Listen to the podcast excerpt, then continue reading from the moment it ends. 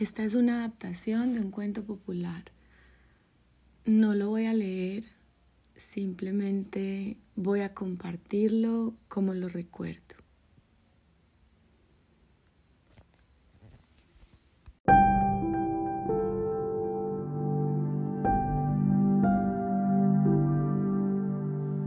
Era un día de invierno, mucho frío y mucho sol. Estaban dos niños patinando sobre el hielo que se había formado en un gran lago cercano a la aldea. Mientras patinaban, se reían y se divertían, cuando de pronto, de la nada, se hizo un hueco en el agua y uno de los niños se cayó y fue arrastrado por la corriente. Su amigo desesperado, sin saber qué hacer, empezó a gritar, a pedir ayuda, muy duro, y al ver que nadie llegaba pronto, tomó una piedra y empezó a golpear muy fuerte, con todas sus fuerzas.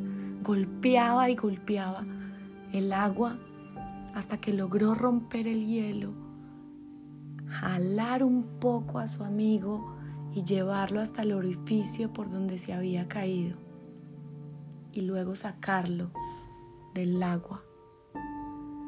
Cuando lo estaba reanimando y su amigo estaba respondiendo, llegaron los bomberos y algunos vecinos de la zona. Estaban sorprendidos y empezaron a murmurar.